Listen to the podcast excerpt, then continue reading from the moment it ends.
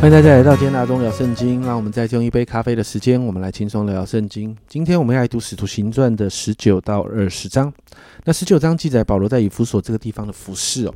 首先一到七节，保罗呢就为着十二个受过施洗约翰教导也受洗的门徒祷告。保罗告诉他们啊，要信施洗约翰是预备道路，为为着耶稣预备道路的那一个啊。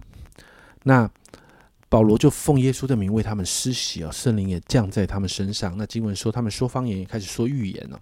那八到二十二节就记载了以弗所这个地方的大复兴哦。保罗在这个地方两年呐，本来呢，经文说保罗只在犹太会堂讲道分享啊。那因着犹太人的不幸跟逼迫，保罗呢就换到了推拿奴学呃推拿奴的学房哦。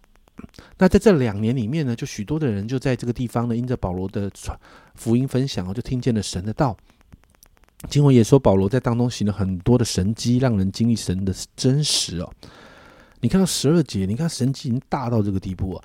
十二节说，甚至有人从保罗身上拿手巾或围裙放在病人身上，病就退了，恶鬼也出去了。你看保罗身上那个神的恩高有多大？接着十三到十六节就记载了几个念咒赶鬼的犹太人想要模仿保罗。那面对邪灵的时候啊，邪灵对他们说：“你看，仔细看一下十五节。”恶鬼回答他们说：“耶稣我认识，保罗我也知道啊，你们是谁呢？”所以很有趣哈。其实有时候邪灵比我们更认识耶稣哦。所以十六节这样说：“家人们，请把十六节看清楚。”恶鬼所附的人就跳在他们身上，胜了其中两人，制服他们。他们叫他们赤着身体，受了伤，从那房子里逃出去了。家人们，很多人在这里都有一个误解哦，误解是鬼跳到人身上。但是，请你把经文给看清楚。很多的人说啊，我们不要去碰那个啊被鬼附的那个邪灵的，就是这样的人哦，那个鬼会跳到我们身上来。你看那个经文有这样说，家人们注意看看一下这个经文，不是鬼跳到人身上哦，是鬼所附在身那个人是被鬼附的那一个人跳到他们身上，而不是鬼啊。所以你要相信，在你里面的比世界更大。所以呢，在这个事情之后呢，经文说带出一个大复兴哦，整个以弗所地区的人都敬畏神。然后经文就谈到主耶稣的名就此就尊大了，然后还不止这样啊。很多人就认罪悔改，你知道把过去那些行邪术的书拿来烧掉啊。二十节这样说，主的道大大兴旺，而且得胜就是这样。以弗所发生了一个很大的复兴。那经文就记载啊，保罗的接下来呢，他的宣教，他心里的宣教计划就是他要去耶路撒冷，然后从耶路撒冷有机会，他期待到罗马去哦。那接着二十二到四十一节呢，就谈到这个复兴带出来的影响力，直接就影响到谁呢？影响到当地做宗教事业的人。为什么？以弗所地区哈，以弗所这个城哈是当地的宗教中心，所以有好多好多的神庙神殿呢。就像我们在台湾呢，如果一个什么样的宫庙很大的时候，那附近就很多做宗教生意的人。所以啊，经文就提到有一个。银匠叫做迪米迪米丢哦，他是制造他是制造那个雅迪米神哈的神龛的那个银龛的这个人呢，他生意就被影响了，所以他跟他的同行说保罗做这样的事哈，让他们生意受到影响，所以呢，这个人很聪明啊，他就诱发了一个民意暴动，不仅仅是在这个呃宗教事业里面的人，更是当地的民众哦。你看二十六、二十七节啊，这样说，这保罗不但在以弗所，也几乎在亚细亚全地。引诱迷惑许多人，说人手所做的不是神，这是你们所看见、所听见的。这样不读我们这事业被人藐视。你看后面哦，很有趣哦，就是大女神雅迪米的庙也要被人忽视。你看这个人开始煽动民意啊，连亚细亚全地和普天下所敬拜的大女神的之威荣也要消灭了。哇！很多人听到这怎么可以啊？对城市中开始有了暴动啊！很多的民众为了他们所敬拜的神怒气填胸啊！那保罗想要解释，但是这个没办法解释哦。遇到一些 这就是在当时的民意的状况的时候，是很难做这样的解释的。所以啊，门徒跟他所认识的当地的一些首领就把保就把保罗给保护带走了哈。那当地城中的官长就看到他来安抚百姓。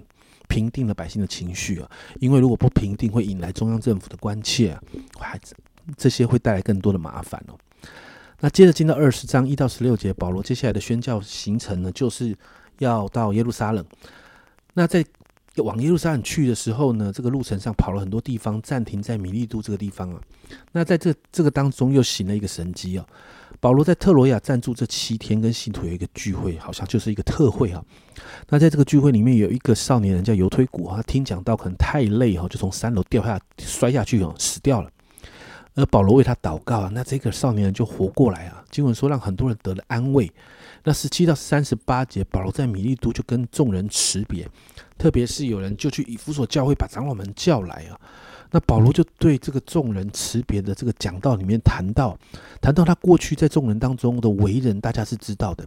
十九到二十一节啊，保罗说：“服侍主，凡是谦卑，眼中流泪，又因犹太人的谋害经历试炼，你们也知道。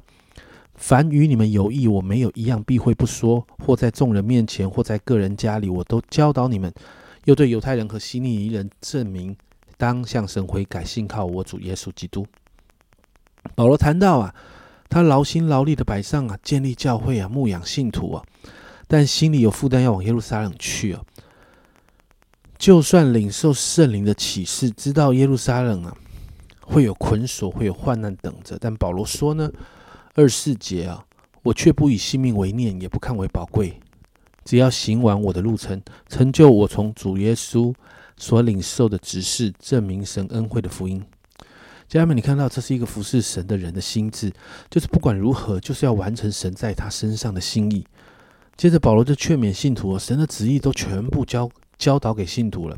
保罗就鼓励当中的领袖，在二十八节啊，圣灵立你们做全群的监督，你们当你们就当为自己谨慎，也为全群谨慎牧养神的教会，就是他用自己的血所买来的。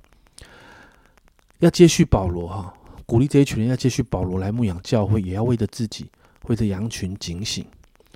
在三十二节提到，保罗说：“我如今啊，如今我把你们交托神和他恩惠的道，这道能建立你们，叫你们和一切成圣的人同得基业。”保罗把他交，把这一群以弗所教会的这一群弟兄姐妹交给神，跟他们跟神恩惠的道，并且提到过去他在教会当中的榜样，也就是要信徒的领袖学习他的榜样。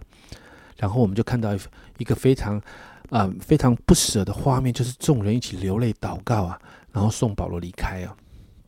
经文到这，在这两章里面，我们看到保罗在以弗所的服饰哦，在当地带来一个极大的复兴，他建立了教会，而且在当地牧养教会，建立领袖，到了一个阶段，再一次踏上神呼召他的计划。然后你看到保罗做好传承，把牧养教会、教导信徒的责任交给所设立的领袖。亲爱的家人，这是一个极好的榜样诶，教会就是要这样子啊，不断的建成全圣徒，各尽其职，让许多的领袖不断的被建立起来，才能让牧养教会的领袖继续往神的计划里面去哦。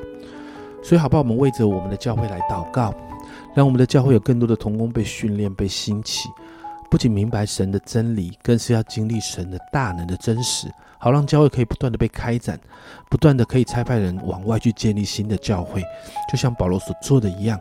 这当中会有挑战，会有困难，会有分离的不舍，但总是会看到神的心意成就。这就是服侍的人心里最大的满足。好不好？我们今天一起为了教会祷告。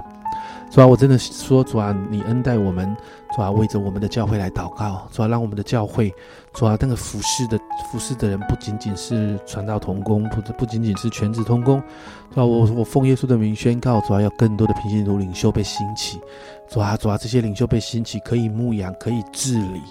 抓啊，主啊，可以在这个教会里面，抓，更多的教导兴起，更多的领袖起来，抓，好让一间一间的教会有机会被建立起来。抓，我向你来祷告，抓，这是你的心意。抓，因此我说，抓抓，祝福我们每一个人的教会。抓抓，那个教那个教导传承要不断在教会里面出来。抓，看到要看见更多在教会里面新的领袖，不断的不断的要从我们的。弟兄姐妹当中出来，更多牧养的人，更多教导的人，对吧？更多治理的人，主啊，都要出来，好让你的教会越发的成长茁壮。谢谢主，这样祷告奉耶稣的名，阿门。家人们，教会要更兴起更多的领袖，这是保罗建立教会的榜样，成全圣徒，各尽其职。